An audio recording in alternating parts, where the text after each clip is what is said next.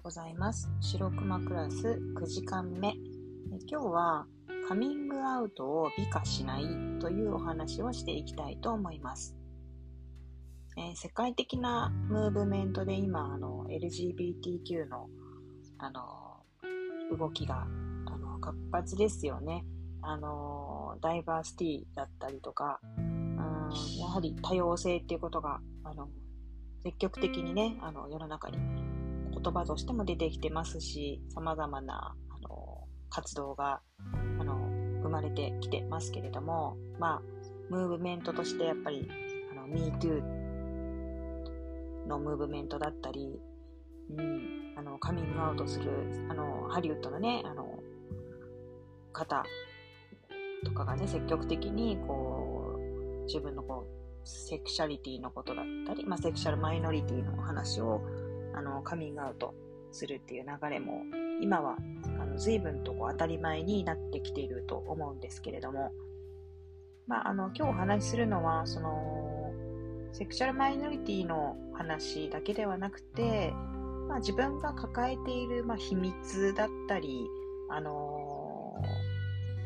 ー、もちろんそういった、あのー、なんて言うんでしょうね、自分のセクシャリティのことだけでなくて、まあ、自分の性質、それ以外の、あの、抱えている、あの、ことですよね。まあ、そういったことをこうカミングアウトするっていうことですね。これは、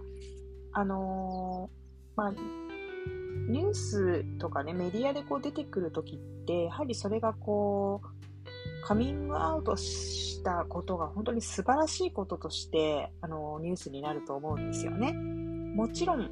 あの勇気を持ってこう世の中を変えていくっていうこうきっかけを作ってくれていてあのある意味一般の人たちのこう代弁者としてこうカミングアウト影響力のある人がカミングアウトすることで世の中に影響を与えていくという意味で非常にね、あのの素晴らしいあのことではあるんですけれどもあの、あまりにも、その、カミングアウトしていることが素晴らしい、もうついにカミングアウトしたという形での報道が続くと、まるでそのカミングアウトすることがゴールっていうか、まあ、そこまで行き着いてこそ、っていうかな、もう、ある種突き抜けた人っていうような印象がどうしても、あの、あるかなっていうふうに私は感じていて、そのムーブメントにこうね、乗らねばならないような、こう、そういったふう、あのー、ものも感じたりしているんですけれども、で、今度は逆にその、言えない、自分はこうカミングアウトできない、まだできていないとか、できないとか、あ自分は秘密を抱えている、それをこう人に打ち明けられないっていうカミングアウトできないということは、まあ、勇気がないんだろうかとか、あのー、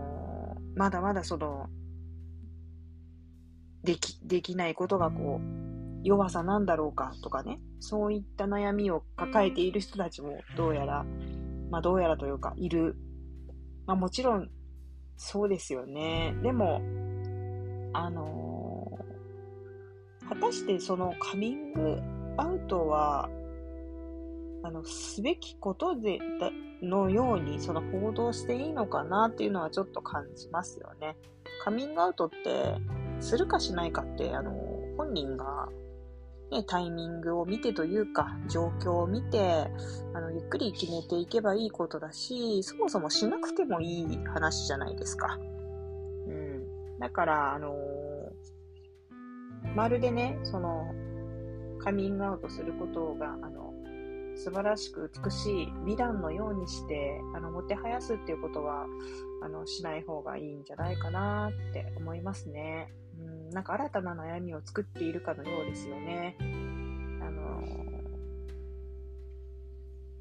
カミングアウトするということは、本当に勇気のいることですし、その後の自分の人生がこう大きく変わる。なぜなら、やはり自分を取り巻く人間関係に大きく影響するからですね。うん、で、あのー、とにかく人っていうのは人間関係でしかないですからね。あのー、そのことに影響を与えるカミングアウトを簡単にできないっていうのは、当然のことなわけです。なので逆に言うと、その、著名な方たちが、あの、ただでさえね、こう人から見られるようなお仕事をされていて、えー、プライバシーがね、保たれないような中で、え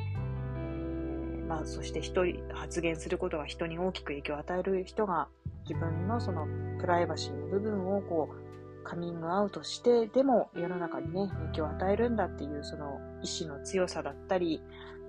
まあ、あの、勇気はね、本当にすごいことなんですけれども、まあ、それを誰しもがね、あの、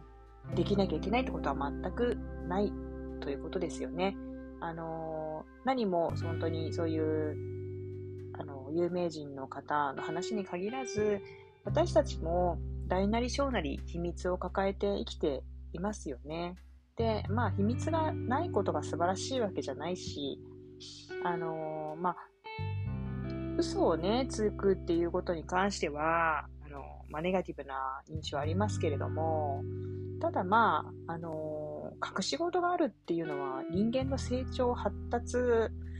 においてね、あの、大人になっていく過程で、あの、秘密を抱えるっていうのは当然の成長の、あの、プロセスなわけですよね。だからまあ、例えば、あの、パートナーシップ、パートナーとの間で、それぞれがね、あの、ここまでは言えるけど、ここから先はちょっと自分の中に秘めておきたいっていうようなことだったり、まあ、それはあって当たり前だなと私は感じてますね。うん。だから、あの、それをね、あの、公にしないことで、相手に伝えないことで、こう、非常に苦しくなっていて、例えば、あの、言いたいんだけど、こう、言えない。まあ、そうなってきた場合には、やはり、あの、どのような形で、まあ、どういう風なタイミングで、その相手の方にね、そのカミングアウトするかっていうところは、あの、見つめていったらいいと思いますけれども、カミングアウトしないことで、何かその、自分が苦痛でないんであれば、うん。なんなら、ずっと抱えていてもいいのかなって思ったりしています。うん、言えないってことに罪悪感を抱えないっていうのは大事なことかなと思ってます。で、カミングアウトはゴールじゃないですからね、その後ですから。あの、ハイリスクなことですし、そして、あの、自分の人生をね、本当に大きく変え、が変わる、あの、ことです。きっかけになることです。そして、やはりその言う側、カミングアウトする側がね、とかくフューチャーされがちですけれども、ちょっとね、考えてみてほしいんですけど、そのカミングアウトされる側のこう精神状態とか、あの、ってあまりこうね、あのそこは注目されないですよね。こう聞いた側は、あの受け入れていくのが当たり前だっていうような感じに今なってますけど、いや、なかなかですよ。受け入れてくれっていう風な、それも圧力ですよね。うん。やっぱりね、今までこう知らなかった相手の姿を受け入れるっていうことも、本当にあの勇気がいることなわけです。なので、あのー、自分があのカミングアウトするっていう、そのことにも勇気が必要なのと同じように、同じレベルであの、それを聞く側にもとても勇気がいる。それを受け入れていくってことに大きなね、あの、課題をあの感じる、直面するっていうことは、あの、配慮、あの、お互いがね、し合えたらいいかなと思います。やっぱりね、お話を聞くには、あの、その人が聞ける状態かな、そういう話をしても大丈夫かなっていう、まあ、下準備があの、必要ですよね。うん。だから、あの言いたいから言うっていうようなことだったり、あの言われたら受け入れなきゃいけないってことだったり、あとは、あの、聞いたからには受け入れなきゃいけないっていう、そういう、こう、ことでもないわけですよ。うん。あの、相手が受け入れられないってことも受け入れなきゃいけない。それがあのカミングアウトが持ってるそのリスクの部分かなとも思いますし、あの多様性とか、あの生きやすい世の中っていうのは、まあ、全てをね、受け入れられるって、受け入れていく、いけるっていうことをあの目指すというよりかは、私が思うのは、やはりあの受け入れられる人と受け入れられない人がいる。まあ、そういうことも含める多様性っていう捉え方を、あのー、していくことの繰り返しで、少しずつ、その、お互いの価値観、考え方にこう幅が出てきて、結果的にこうキャパシティが増えて、大きくなっていくっていう中で、あのー、みんなが、誰しもが、あのー、生きやすい世の中っていうのができていくような気がしています。はい。皆さんは、あの、どう思っていますかね？うん。まあ、あの、日常生活においても、あのー、ちょっとね、こう、勇気を持って話さなきゃいけないことっていうのは、あのー、時々ね、起こりますよね。まあ、そういった時に、あの、まあ、自分がね、それをあの相手に伝えるってことも非常に勇気がいりますし、そして、あの、相手の方もそれをあの聞くということにおいて、あの、勇気がいることなんだよっていうことをあの考えながら、その課題をクリアしていけたらいいのかなって思ったりしています。はい。必要以上に、あの、何かね、あの、表現、自己表現、あの、することをこう美化しないっていう、あの、そういった視点も必要かなと思っています。はい。では、また、次の、えー、第10時間目ですね。10時間目でお会いしましょう。さようなら。